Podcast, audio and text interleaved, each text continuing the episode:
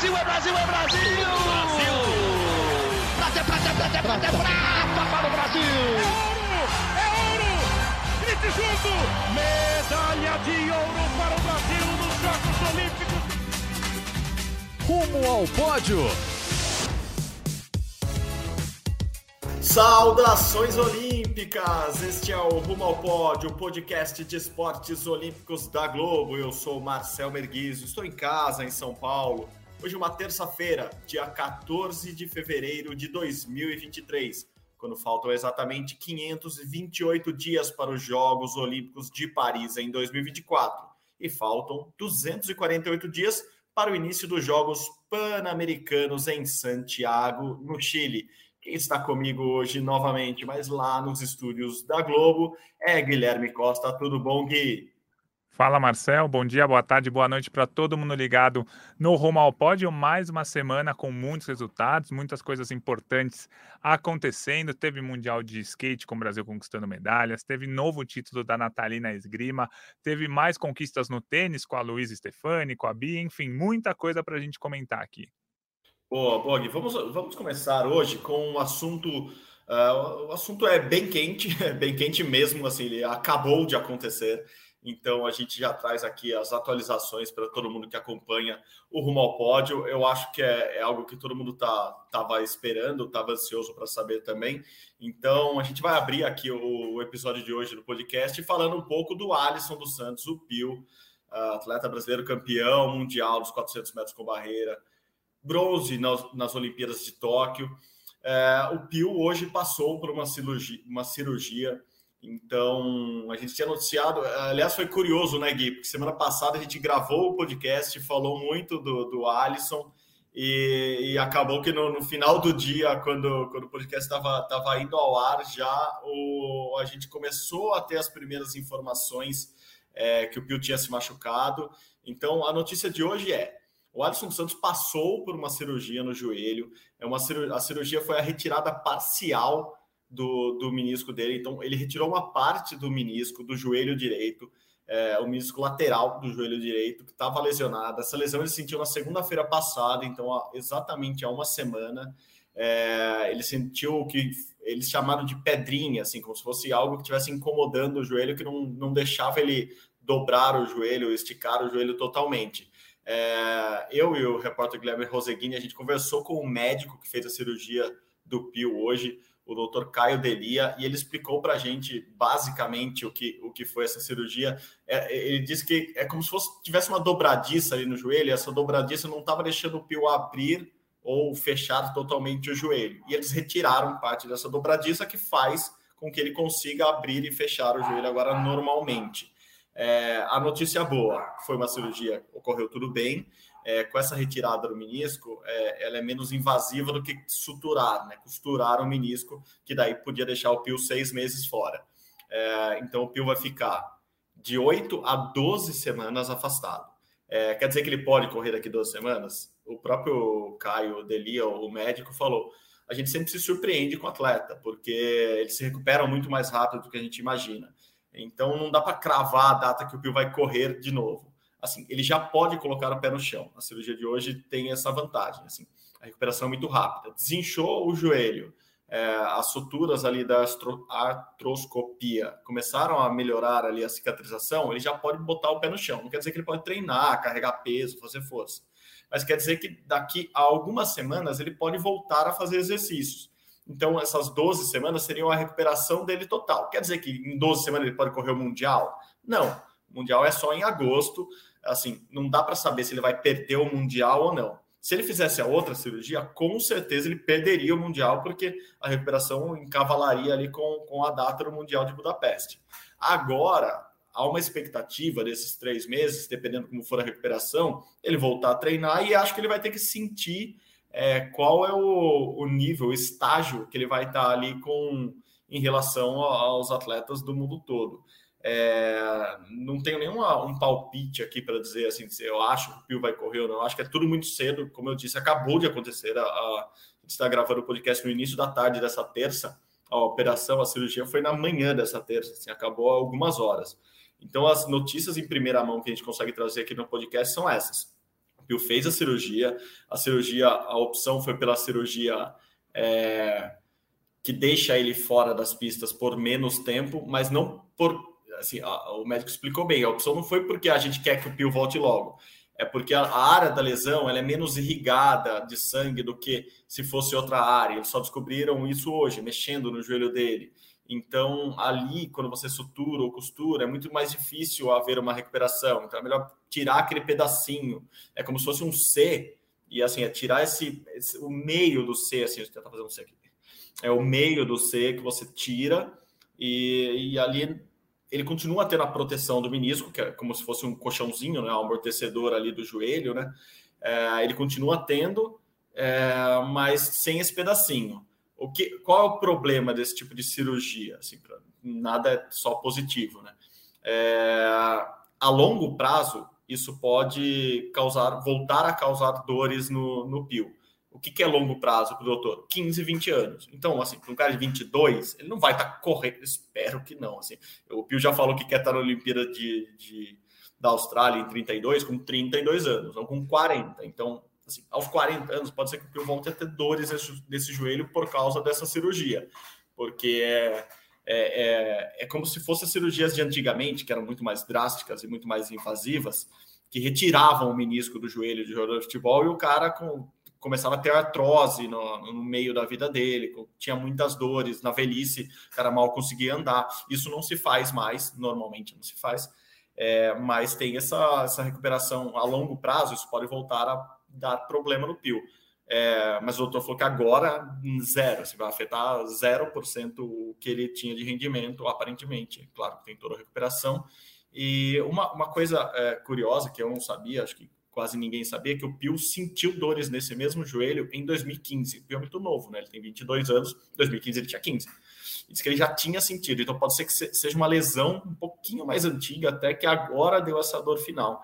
Enfim, é, tentei resumir tudo que eu, que eu apurei, que eu, que eu soube na manhã de hoje, mas é curioso, né, Gui? No, no final de tudo isso eu estava pensando, é, será que a gente vai ver o Pio contra o Varrom 100% os dois só na Olimpíada de Paris em 2024? Acho que sim, né? Porque ano passado a gente não teve o Varrom no Mundial, você lembra? Ele correu mal o Mundial porque ele estava voltando de lesão. E aparentemente esse ano, essa é a temporada que o Varrom volta com tudo.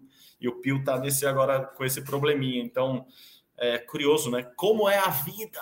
Como a vida imita o esporte, o esporte imita a vida, os caras têm barreiras pela frente. Tá poesia aqui, mas é, enfim, é isso. Assim, como, como é curioso que os dois é, ainda não se encontraram no auge, né?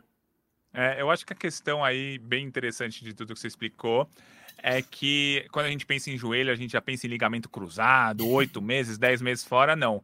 É menos grave do que isso. Acho que isso é muito importante que você explicou, que ele deve já voltar é, em 12 semanas, em até 12 semanas, ou seja, mais ou menos em maio ele já vai estar voltando. Ainda é uma dúvida muito grande, claro, muita coisa acontece.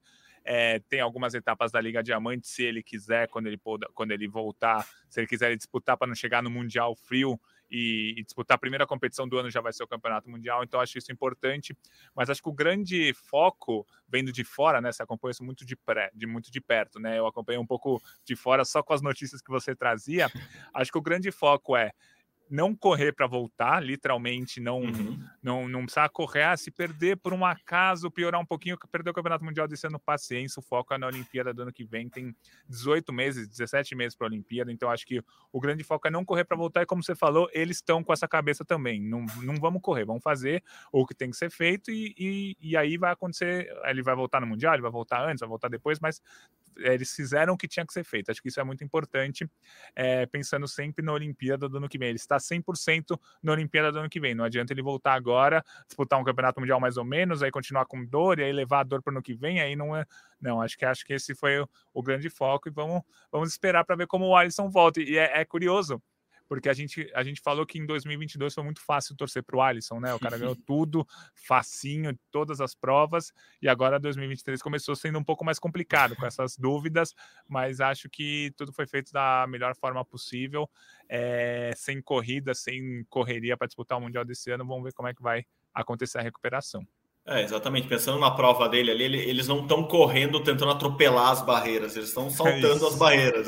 Não adianta correr. Fala, por que, que o cara do 400 com barreira não sai atropelando as barreiras em vez de pular e perder tempo? Exato, é por isso, boa. assim, que não dá, né?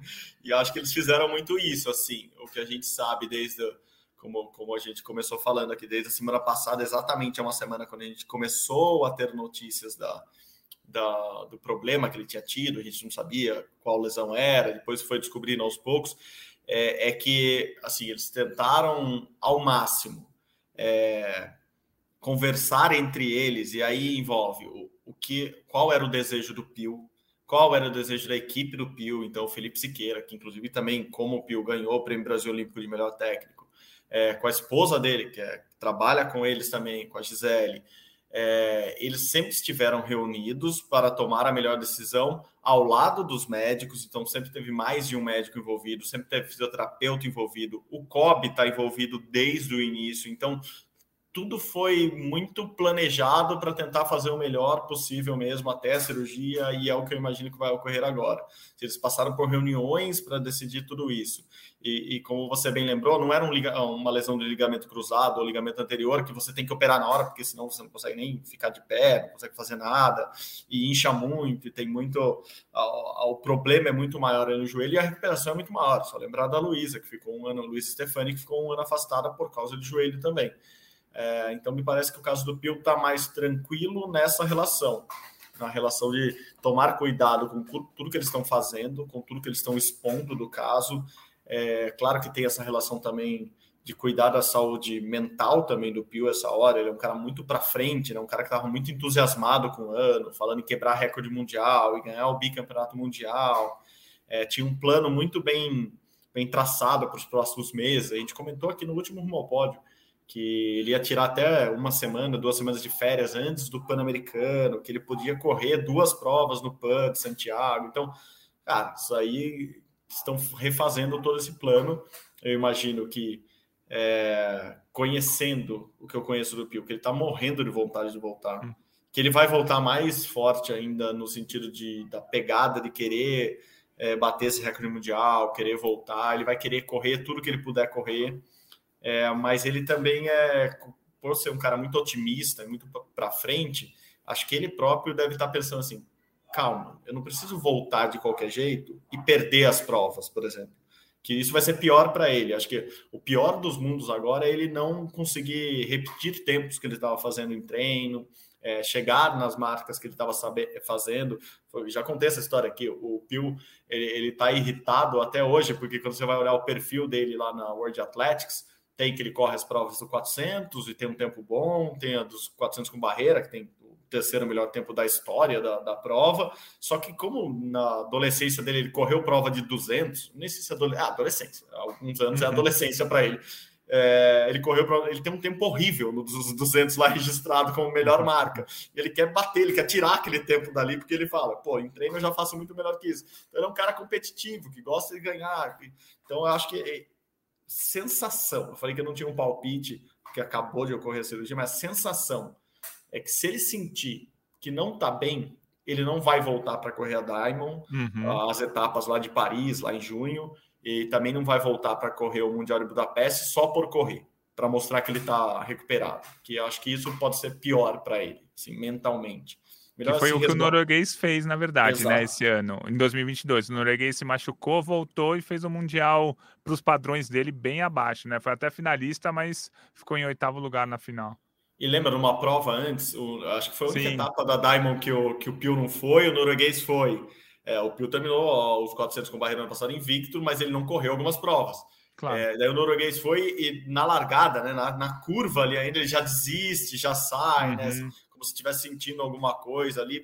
Então, eu acho que isso o Pio não vai fazer, assim, uma taquadinha não vai rolar, assim, o que o norueguês fez, eu acho que o Pio não vai fazer. Então, estou tentando pensar com a cabeça dele, que é uma cabeça mega complexa, como vocês uhum. podem imaginar, super criativa e, e, e, a mil a todo momento. Então, Pio, se estiver escutando a gente aqui, boa recuperação, é, bom também trabalho para o Felipe, para a Gisele, que estão acompanhando muito de perto essa, essa nova fase, né? Que eles não estavam planejando, mas enfim, uma nova fase e que volte logo. Assim, ele é um cara muito importante, né, Gui, para o esporte brasileiro. Eu acho que é, ele falou um pouco disso no Prêmio Brasil Olímpico, mais do que os títulos que ele conquistou, ele ganhou uma relevância ali fora do, até fora do atletismo, é, uma personalidade muito forte, um cara muito carismático. Então, acho que isso é importante. O esporte olímpico brasileiro precisa do Pio nesse sentido também, né? Sim, com certeza. É um cara que a gente brinca, né? Até minha mãe sabe quem é, né? Minha mãe acompanha zero esporte, mas lembra, ah, aquele cara carismático que entra dançando, que corre com barreira, então acho que isso é importante.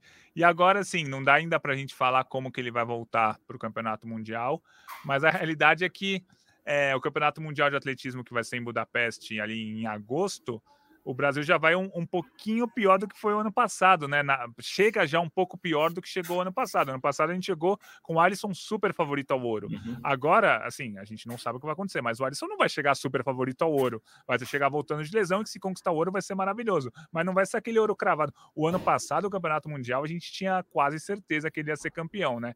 Agora vai chegar com aquela dúvida. E aí a gente vai ver como é que vai ser a campanha do Brasil nesse Campeonato Mundial, né? O ano passado o Brasil fez um ouro e um bronze, Letícia surpreendendo no salto em distância e o Alisson confirmando favoritismo nos 400 com barreira. A Letícia está super bem, você fez recentemente uma matéria com ela. Uhum. É, o Alisson a gente não sabe como vai chegar. E aí tem as outras chances de medalha do Brasil, que sempre sempre estão quase lá, às vezes chegam, às vezes não chegam, 4 por 100, o pessoal da marcha. Vamos ver como é que se a Érica vai voltar. A Érica teve filho o, o, ano passado. Vamos ver se a Erika vai voltar para esse campeonato mundial e vamos acompanhar como o Thiago Braz. O Thiago Braz, a, a, temporada de salto com vara já começou.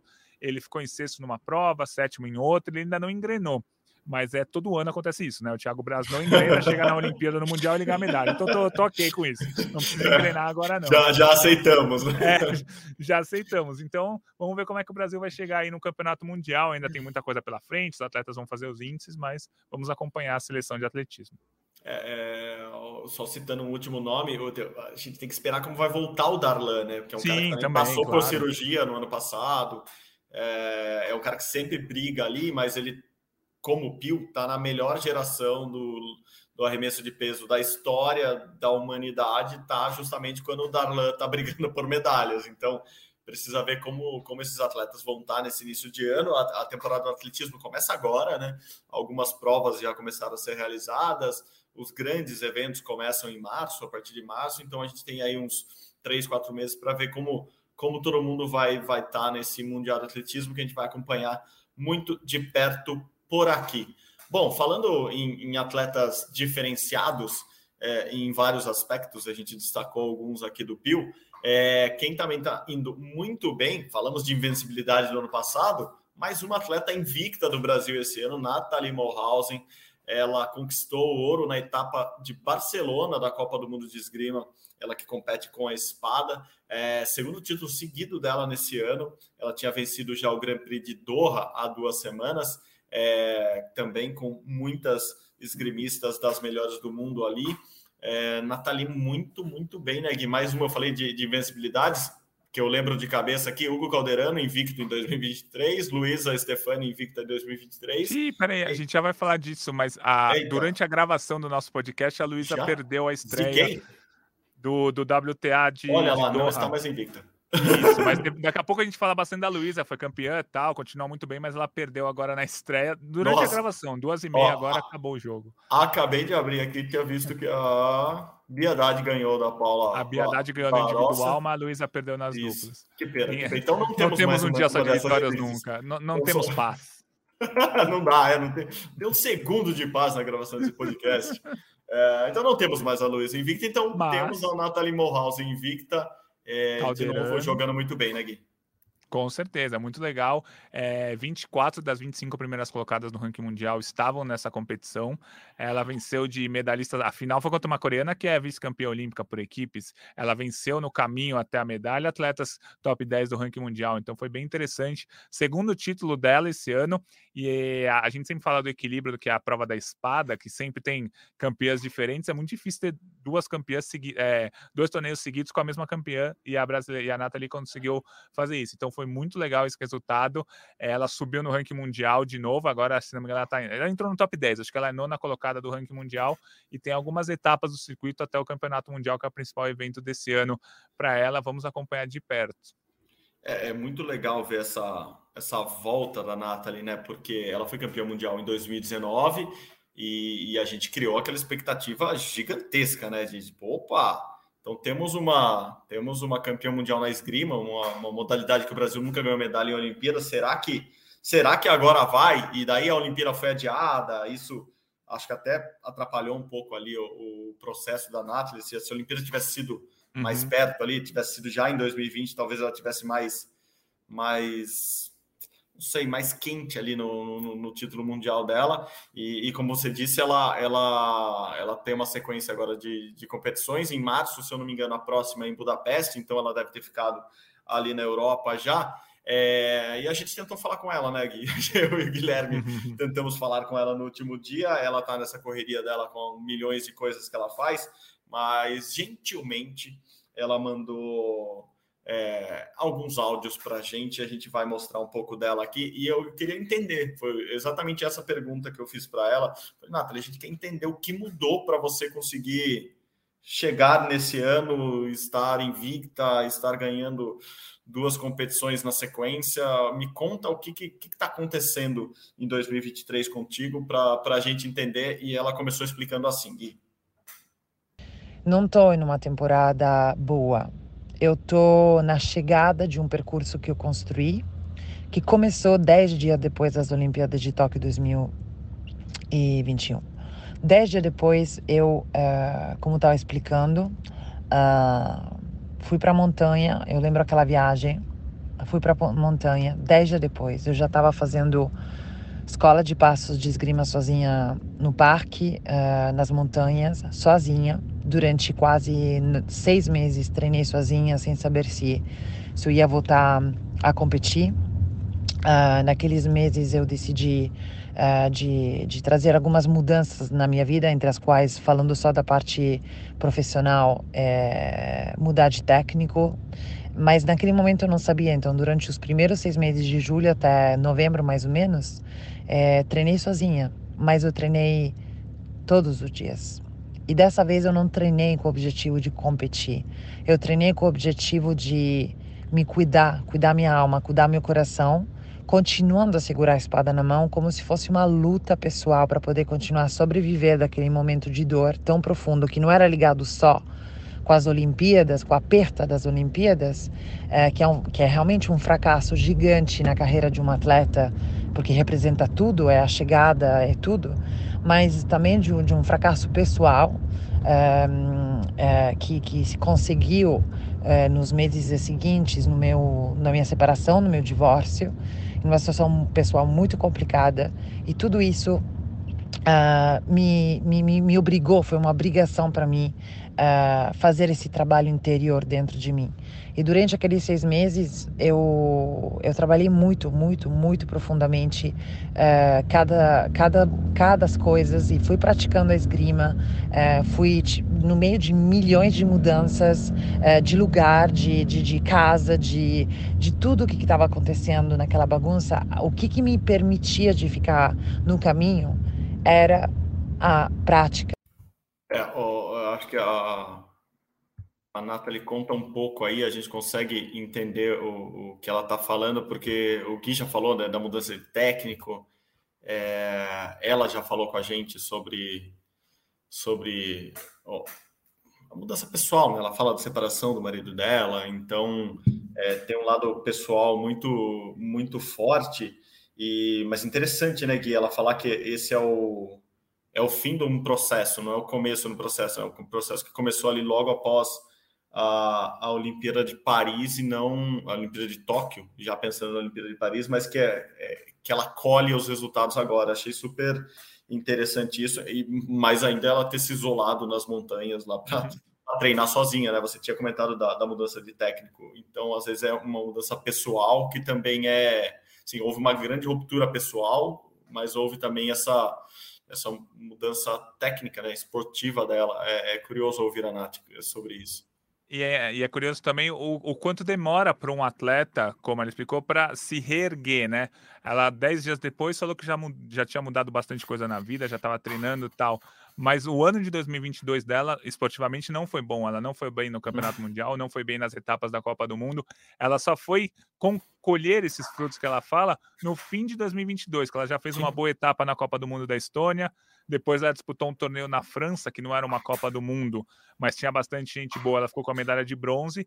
E aí agora, no auge, é, ganhando duas etapas seguidas, né? Um Grand Prix, uma etapa da Copa do Mundo, em uma modalidade tão equilibrada quanto é é, uhum. A Nathalie conseguiu em dois torneios vencer jogos, né, partidas de esgrima, é, de todas as maneiras. Ela saía na frente e conseguiu manter a vantagem, alguns ela saiu atrás e conseguiu buscar, alguns foram é, disputados no ponto de ouro, estava 14 a 14, quem fizesse ganhava, ela ganhou também. Então teve de tudo nessas duas competições e ela conseguiu só vitórias e conseguiu esses dois títulos. Então, muito bom esse início de ano dela e muito boa a explicação dela que é, é, um, é um processo, né? Começou 10 dias Sim. depois da Olimpíada, começou em agosto de 2020, de agosto de 2021, e os frutos são colhidos um ano e meio depois só. Isso é bem interessante. É bem interessante porque a gente vê isso acontecendo, como você falou, uma modalidade tão competitiva, tão equilibrada, e de repente ela ganha dois torneios seguidos. O próximo é em Budapeste, onde ela foi campeã mundial, inclusive e foi campeã mundial, inclusive. E então pode ser que, imagina, se ela emenda um, um outro torneio assim, a gente vai ter que você vai ter que mudar essa história de que é a, a modalidade mais equilibrada de todas aí, porque daí ela vai estar desequilibrando a modalidade, mas é uma mudança, é uma mudança de postura interna, né? Assim, como eu disse e como ela explicou melhor que eu, assim, é, Nathalie, a gente sempre fala que assim como o Pio tem uma cabeça diferente, assim, a menina é formada em filosofia em Sorbonne, não é, não é à toa que ela tenha um raciocínio um pouco diferente sobre tudo na vida. E ela sempre faz essa ligação muito forte entre a arte dela e, e a parte esportiva e, e, e como isso é, acabou ajudando ela nessa retomada interna mesmo. Assim, é uma luta com ela mesma e agora que ela é, conseguiu transformar isso na parte esportiva, no, no, jogo dela, em resultados positivos. Enfim, gostei de, de tê-la ouvido, é, de tudo que eu consegui falar com ela nesse de um dia para o outro aqui. É, isso me deixou muito contente que ela me parece muito focada. E, e depois da Olimpíada de Paris, ela tinha esse. Não era. Ela não estava sem foco, mas ela mal sequer sabia se ia disputar as Olimpíadas de Paris, mesmo morando lá, sabendo uhum. da importância da, é, para ela dos jogos em casa e a importância que ela tem para o Brasil na esgrima hoje, ela não tinha essa noção ainda se ela ia disputar. E hoje ela me parece muito, muito focada. É, claro que dividindo a parte artística com a parte esportiva e ela consegue fazer isso muito bem, mas mais do que dividindo, me parece que essas duas é, características elas estão somando algo positivo para ela. Ela conseguiu com que uma coisa não atrapalhe a outra, pelo contrário, as, as coisas andem juntas e isso fez com que ela melhorasse, não sei se é uma melhora ou se ela só começou a ganhar agora, mas enfim, ela começasse a conquistar, transformar isso em títulos, isso é muito legal, e daí a gente vai voltar no, no, no que a gente comentou, começou a comentar no, no programa passado, Gui, é, será que a esgrima começa a caminhar para a primeira medalha? Como a gente falou que o Marquinhos uhum. podia estar caminhando para a primeira medalha da história do Brasil na modalidade de tiro com arco, ou vai ser o tênis de mesa com caldeirano, assim, Hoje você consegue ter uma resposta sobre isso? Quem, quem desses novos esportes que nunca conquistaram medalha olímpica está mais próximo da medalha? Então, a minha grande questão aí é que todos esses novos esportes, é, a gente só tem literalmente um tiro só, né? O tiro uhum. com arco só tem o Marcos Vinícius para conquistar uma medalha. Claro que a Anne Marcelli tem conquistado resultados importantes, tem, mas ela não vai chegar ao que tudo indica, né? Não vai chegar como favorito ou candidato ao pódio na Olimpíada.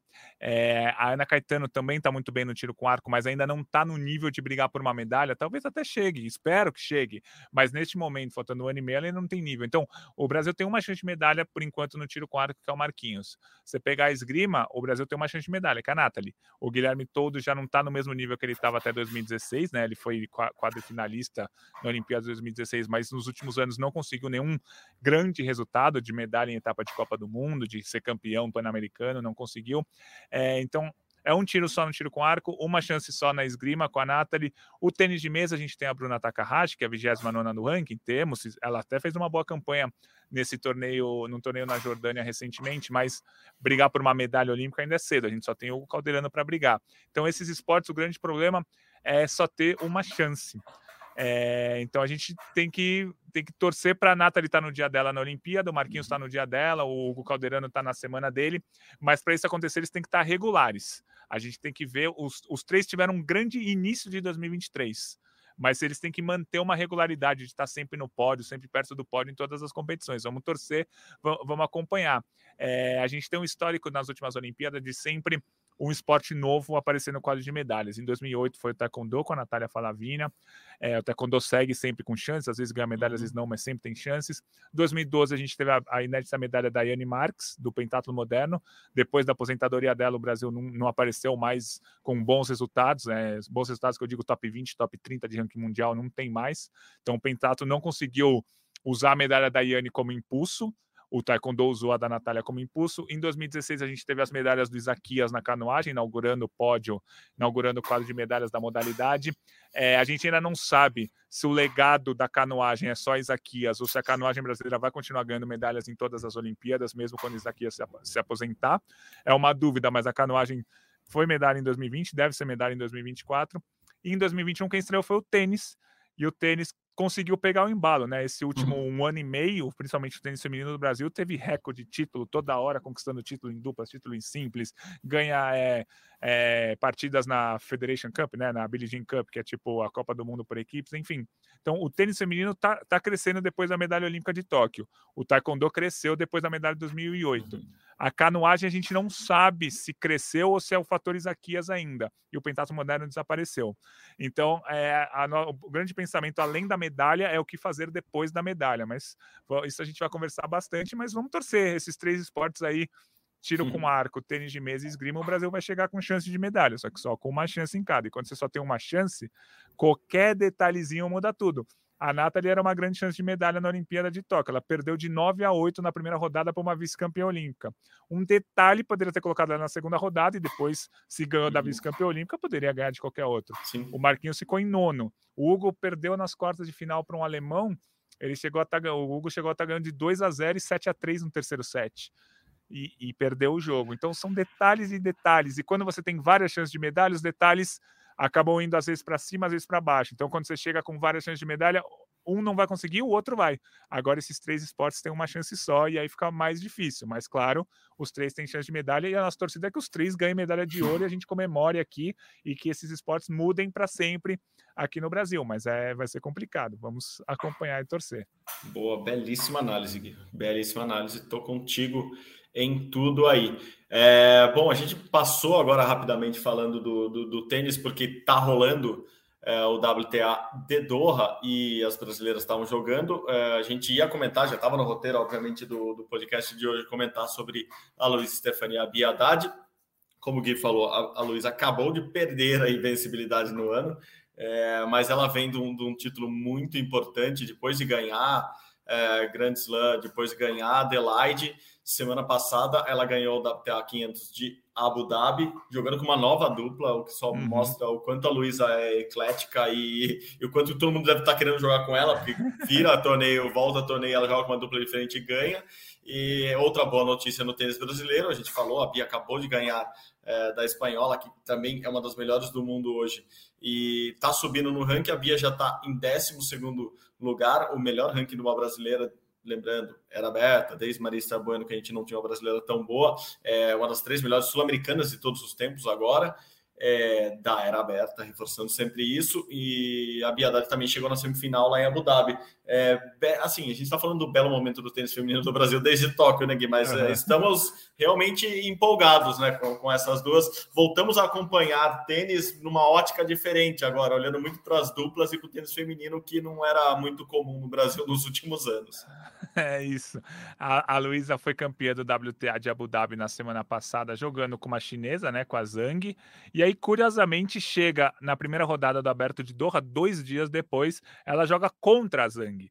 Que ela jogou ao lado da Ana Danilina, que é uma atleta do Cazaquistão, que inclusive já fez muita dupla com a Bia Haddad também, e ela perdeu para Zhang e para Olmos por 2 a 1 10 a 7 no Super Tie Break. Os caras também a, Luísa foi campeã no domingo ou no sábado. Podia ter posto o jogo dela na quarta e não na terça, né? Mas tudo bem, né? Ela Mas lembra, tão, tão lembra um quando a, quando a é. Bia emendou aquele, aquela sequência Sim, de bons torneios na grama? É igualzinho, não dá. Assim, tirando. O, o tênis é massacrante, né? É, porque se você ganha os torneios na sequência, você joga de não de segunda a domingo, mas joga de terça a domingo, quarta a domingo. Se você cai num torneio antes, óbvio que ninguém quer cair, mas aí você, ah, você folga sexta, sábado e domingo Isso. e volta a treinar na segunda. Tem tempo para viajar, assim, a, a, viagem não precisa ser tão corrida, porque tudo bem, Abu Dhabi Doha é pertinho, mas é uma viagem, é mudar, uhum. mudar de país, Emirados Árabes para o Catar, é nova hospedagem, é ver como vai ser o carro, o transporte, o hotel. É, então podia ter um tempinho a mais aí, porque a, a Luísa estava invicta, acho que há 19 jogos, né? Desde o ano passado ela não Desde perdia. Ano passado. Esse ano ela ganhou a Adelaide, ganhou as duplas mistas do Australian Open, ganhou o WTA de Abu Dhabi e chegou hoje e perdeu o Aberto de Doha. E a gente fala que a Luísa é trigésima do ranking, é, era para ela estar tá numa posição muito melhor, né? Que ela ficou Sim. um ano parada de setembro de 2021 a outubro de 2022 lesionada. Então ela tem quatro meses de pontuação só, de outubro uhum. até aqui. E ela ganhou nesse período cinco torneios. Em, agora oito que ela disputou, ela ganhou cinco torneios. É, então ela vai com certeza subir no ranking nos próximos meses. Ela não tem o que a gente chama pontos para defender, né? Ela só vai ganhar pontos até outubro de, desse ano. Então ela vai ter Roland Garros, Wimbledon, todos os WTA 1000, todos os WTA 500 para pontuar. Então a Luísa, com certeza, daqui a quatro ou cinco meses, ela vai estar tá brigando top 10, top 5 desse ranking, é, com certeza. A Bia Haddad é, chegou à semifinal de simples do WTA de Abu Dhabi, ganhou nas quartas de final da número 10 do ranking mundial, e aí na semi perdeu para a Suíça número 9, né? Para Ben City, que é uma, uma Suíça número 9 do ranking mundial. Mas a Bia tá lá, pô, chegar na semifinal de um WTA 500 é muito importante. Ela subiu de 14 para 12 lugar, o melhor ranking dela, né? Como você falou, o melhor ranking do Brasil na era aberta, que a gente chama, né? A Maria Esther Bueno competiu lá nos anos 50, 60, ganhou 19 grandes lãs, mas na época não existiu o ranking que existe hoje. Então a Beatriz Haddad tem o melhor ranking da história de uma, de uma brasileira, e se você somar homens e mulheres, ela só tem um ranking pior do que o Guga. Tirando isso, ela é.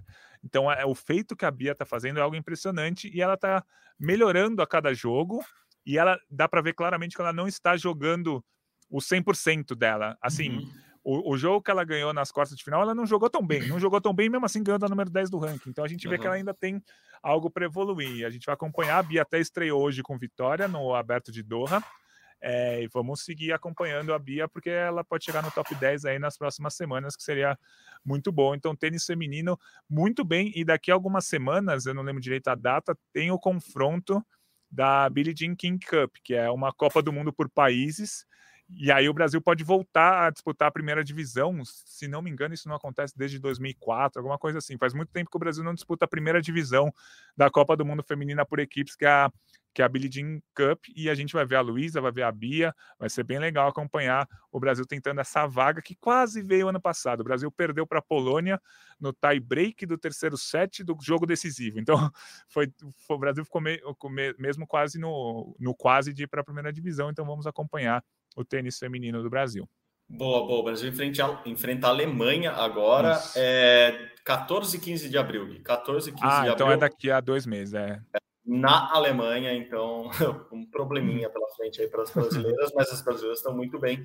Então, elas que lutem, as alemãs que lutem, escolher um piso. É difícil escolher um piso que as brasileiras não se dão bem, porque, como eu disse aqui, a Bia jogou bem na grama o ano passado.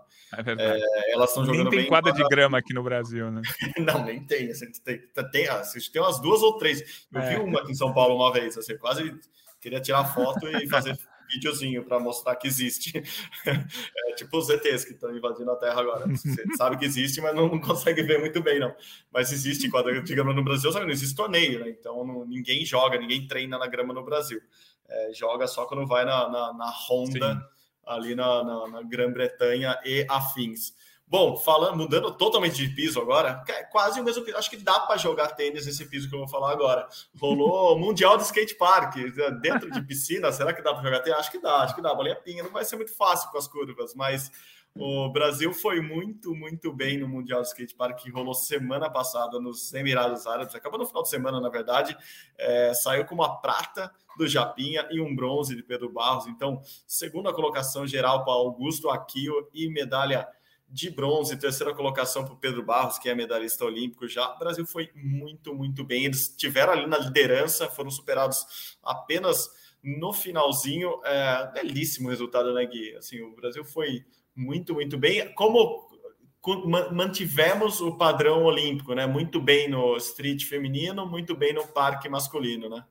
Exato, o Brasil conquistou semana passada a, o ouro no Mundial de Skate Feminino Street com a Raíssa e agora a, a prata e o bronze. O americano que ganhou ouro é muito curioso, ele foi finalista do Mundial de Skate Street uma semana antes. Então, o um americano que ele tá, vai tentar a classificação e muito provavelmente vai conseguir para as duas modalidades do skate na Olimpíada de Paris 2024. E acho que essa que é a tônica do nosso skate atualmente. É o street feminino e o parque masculino muito bem.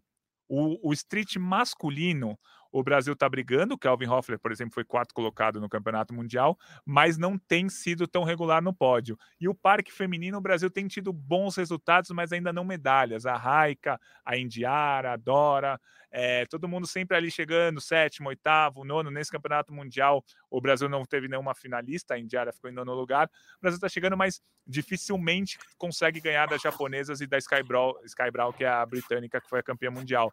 Então, acho que as chances do Brasil nesse ciclo são maiores no street feminino e no parque masculino, e é muito bom o Brasil ter um leque de, de chances de medalha, principalmente no parque masculino. Tem o Pedro Barros, tem o Japinha, o Luizinho se machucou, não disputou o Mundial, o Luizinho foi quarto na Olimpíada, já tem medalha em Campeonato Mundial, então acho que um esporte no país é grande, quando mesmo quando o seu principal atleta, um dos seus principais uhum. atletas se machuca, você vai no mundial e ganha duas medalhas. Então, é muito bom ter essa gama de atletas para conquistar medalha e o skate parque masculino tem isso.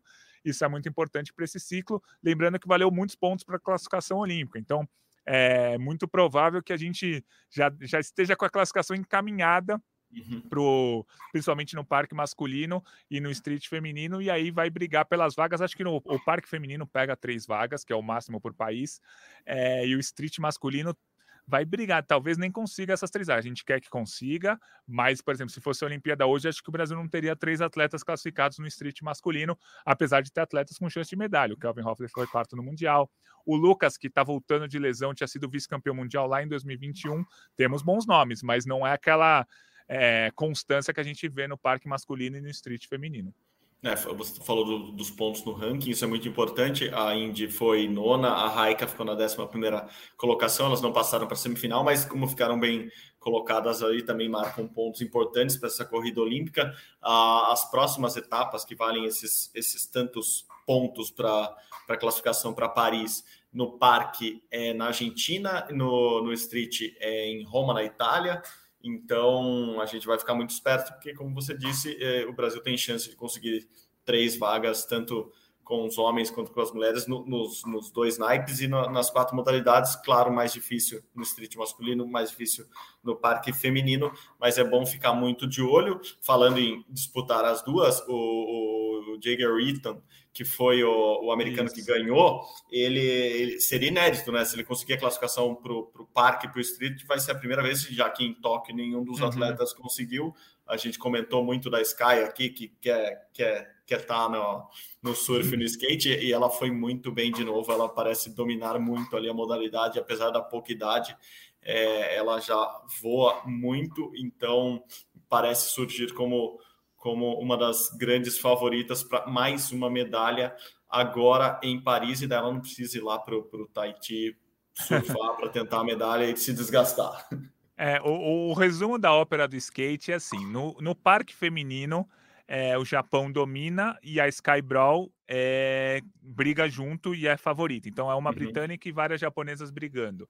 No parque, no street feminino, é uma brasileira, a Raíssa, com várias japonesas brigando. Exato. O parque masculino tem vários japoneses, mas também tem um australiano que é muito bom, tem um americano. Acho que no masculino é mais diversificado. No parque tem Japão, Brasil, Estados Unidos e Austrália brigando. E no street tem o português é muito bom, uhum. é, tem o francês é o campeão mundial. Então, o street masculino é bem mais diversificado. Acho que no campeonato mundial a gente teve sete países entre os oito finalistas. Então, tem mais, é mais diversificado. No no parque tem três, quatro, cinco japoneses que vão chegar é, muito bem, que vão chegar brigando por uma vaga olímpica. Então, é, o Brasil está nessa, nessa briga aí para ver quem é, o, quem é o maior país do skate mundial atualmente. Pode ser o Japão, pode ser os Estados Unidos, pode ser o Brasil.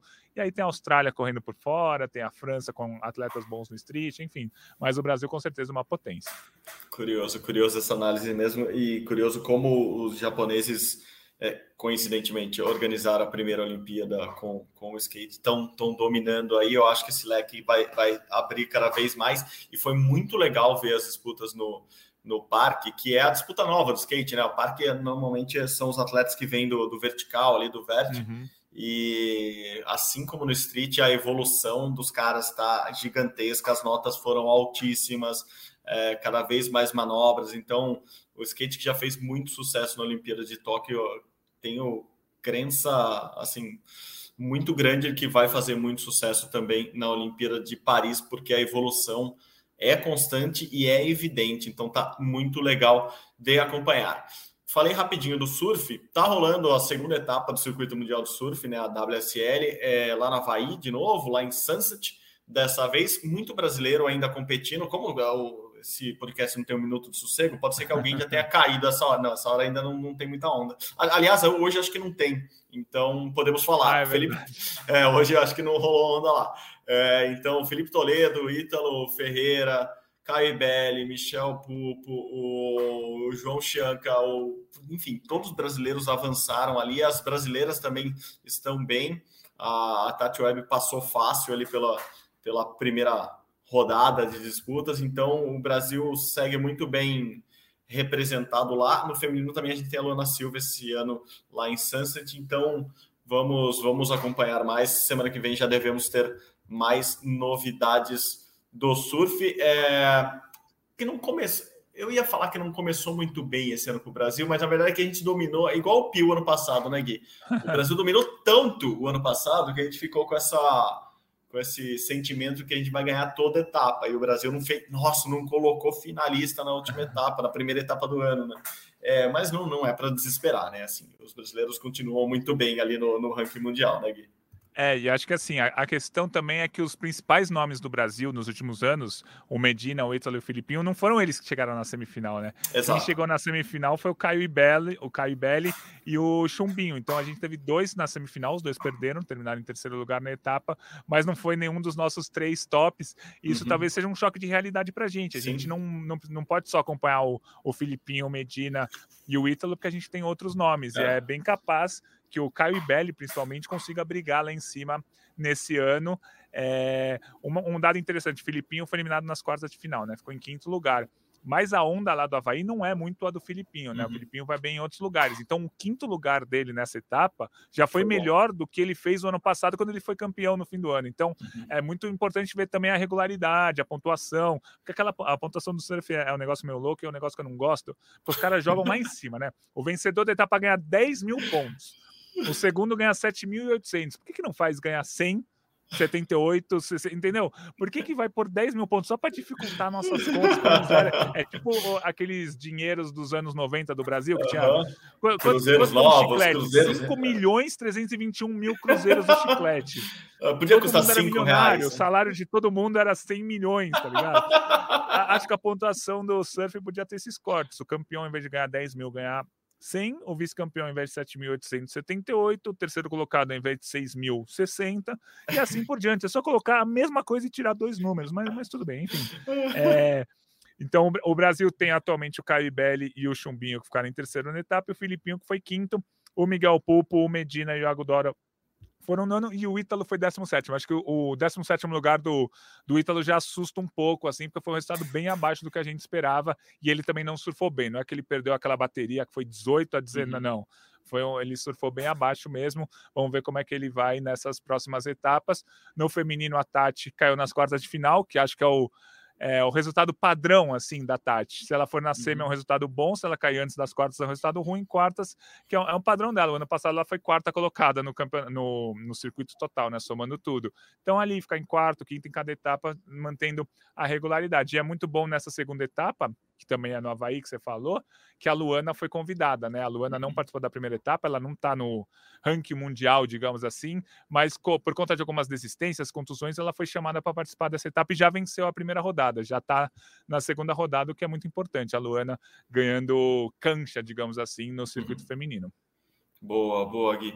Bom, a gente já está indo para o finalzinho aqui do podcast de hoje, com muita notícia, muita coisa quente rolando enquanto a gente grava. É, queria encerrar hoje assim, quase que convidando, na verdade, é dando uma notícia boa para quem gosta de Olimpíada e obviamente está tá acompanhando aqui a gente. Ontem o COB lançou aqui em São Paulo, fez um, fez um evento lá no Parque Vila Lobos, lançou o um projeto do que eles estão chamando de, de Vila Olímpica. É, o Parque Vila Olímpica. Eles vão transformar o Parque Vila Lobos, que é um parque aqui na zona oeste de São Paulo muito grande, que tem muita disputa de esportes, assim, tem quadras, tem, tem muita gente que pratica esporte lá. É, não é o, o, maior parque da cidade, mais conhecido como é o Ibirapuera, mas é um parque com muito espaço para eventos, por exemplo. E o COB, em parcerias ali, né, fez licitação, etc., para transformar, para fazer é, do parque durante um mês. Então, a partir de 11 de julho do ano que vem, vai virar uma grande fanfest lá, assim, uma fanfest olímpica. É, eles até falaram que não é uma fanfest igual a da FIFA, que é só a transmissão dos jogos lá, porque vai ter comida, vai ter, assim, em uma parte que eles chamam de Arena Time Brasil, você paga ingresso para entrar, então vão ter shows lá dentro, estão prevendo shows grandes, é, vai ter comida também, mas assim, o, o, restante do parque que não vai cobrar ingresso vai ser todo reformado é, por, com parcerias da, da iniciativa privada. E, e, esses espaços vão ter clínicas ali para quem quiser experimentar esportes olímpicos. É, eles falaram que Hoje no parque já tem mais de 15, né? Tem 15 esportes já que são disputados lá, eles querem chegar a 24 com essas reformas. A Jaque Silva, medalhista olímpica, campeã olímpica no vôlei de praia, é uma das que vai dar clínica lá, por exemplo. É, e é engraçado porque a Jaque estava contando para a gente que ela vai dar clínica ali no começo de julho no parque, depois ela viaja para Paris e uhum. parece que vai dar clínica lá também. Então vai assistir os jogos e tem clínica lá. Então eu achei bem legal a, a iniciativa, acho que tem tudo para dar certo. E para quem acompanha o podcast e ama esportes olímpicos e curte muito, eu acho que se tiver aqui em São Paulo, se puder vir aqui para São Paulo, acho que é uma oportunidade bem legal de acompanhar os jogos, claro, é, e estar tá vivenciando ali o Olimpismo. Curti bastante esse, esse projeto, tomara que dê tudo certo e tudo que eles estão planejando ali, todas as ideias é, consigam sair muito bem do papel. Então fica aí no, no finalzinho desse podcast um, um convite para todo mundo conhecer. Tem lá no, no nosso site, no ge.globo, tem a gente explicou num texto, já tem vídeos lá mostrando como, como vai ser esse projeto, mas curti a ideia, Gui, o que, que você achou? Muito, muito legal. Isso é, é muito legal. Na Olimpíada do Rio, que a Olimpíada era no Rio, a gente uhum. tinha algo parecido, Isso. que não era, não era do COB, mas tinha um telão em algumas praças. No próprio Parque Olímpico tinha telão tal, já deu para sentir um clima que é bem legal. Agora com a Olimpíada sendo longe, né, em Paris, dá para assistir bastante aqui em, em, São Paulo, no caso, numa espécie de fanfest, vai ser bem legal de acompanhar, vai ser muito bom de ver, e o horário também vai ajudar, né? Se, se a Olimpíada fosse em Tóquio, não seria tudo de madrugada, ninguém vai às três da manhã para o parque. Quer dizer, até, até, até tem alguém que ia, mas assim. Mas não é, é recomendável. Fácil. Isso não é recomendável. É muito mais fácil o fuso horário que a gente vai ter em Paris, quatro horas na frente. Então vamos supor que as coisas que bombem lá em Paris aconteçam 8, 9 da noite de Paris, 4, 5 da tarde aqui do Brasil, que é um bom horário para você estar no parque assistindo e se divertindo também. É, no final acaba tudo, tem um showzinho, uma comidinha é ali, isso. dá para curtir bem. Você lembrou bem o obviamente tinha toda a organização ali no Parque Olímpico do Rio em 2016, então se você não tivesse ingresso para uma arena, você podia assistir num telão, Sim. curtir ali em outra, e o Gustavo Herbeta, que é o, o diretor de marketing do, do COB, falou sobre isso, assim, que ele, ele não lembra de nada parecido no mundo é, fora das cidades que organizam sim, os jogos. Sim. Claro, assim, em Paris, obviamente, a gente vai ter casa de todos os países, uma organização gigantesca para atrair público em todas as áreas, mas não é, em um país, uma cidade que não, não, não recebe a Olimpíada. Isso nunca tinha acontecido. E tá, eu falei, o evento foi bem legal, lá tinha muita gente bacana que a gente conhece e, e é, é, legal ver que cada vez mais que vai se aproximando a, a data dos Jogos Olímpicos, daqui a pouco vão faltar 500 dias, é, o interesse geral, né, da imprensa em geral, tava, vai aumentando também, estava lotado, o evento tinha muita, muitos meios, muitos veículos de imprensa é, é lá e, e aquela oportunidade que a gente encontra muita gente muita gente interessante.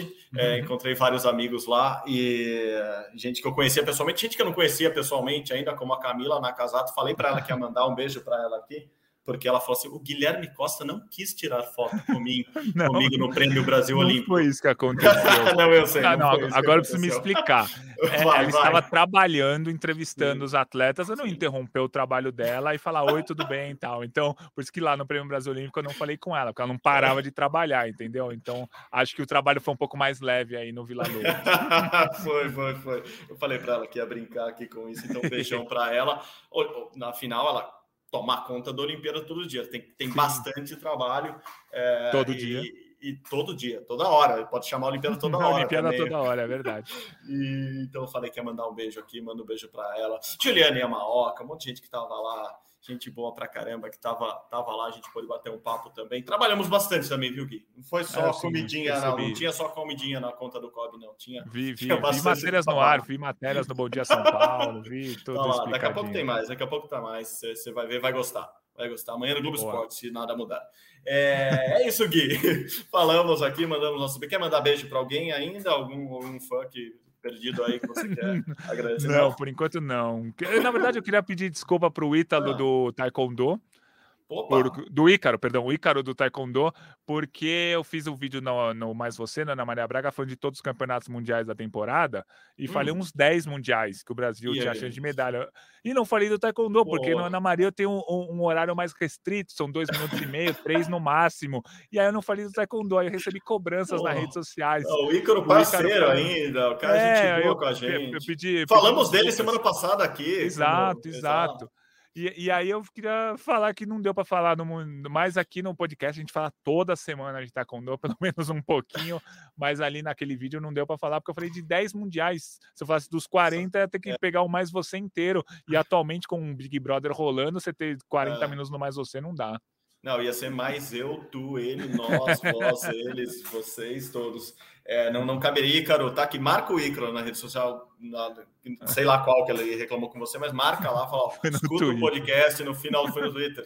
Vamos marcar Ícaro lá no Twitter, falar, ó, tá lá, comentamos sobre o Mundial de Taekwondo, comentamos sobre você, ele que ganhou de novo, né? Sétima vez seguida. Sétima vez seguida que ele ganha a seletiva brasileira, então será o representante do Brasil no Mundial, então parabéns. Gostei da seleção, deu uma renovada, manteve alguns nomes, né? O, Tem os nomes o, grandes ainda estão lá, a Milena Titonelli está lá. A Milena, sim, a Gabriele no, no pesado feminino, uhum. mas alguns nomes novos ali, gostei de ver. Vamos ver como é que vai ser esse ano aí, que tem campeonato mundial, um monte de torneio valendo ponto para o ranking olímpico, tem os Jogos Pan-Americanos, que para o Taekwondo é muito difícil, porque tem um monte de país que é uma potência mundial, né? Que aqui é uhum. Estados Unidos, Canadá, República Dominicana, Dominicana, Venezuela, Argentina, tem um monte de país aqui nas Américas que tem atletas entre os melhores do Sim. mundo. Então, o Pan-Americano aqui é muito difícil. México, Cuba, o Pan-Americano, principalmente o México, né? Ano passado ganhou três ouros no Mundial.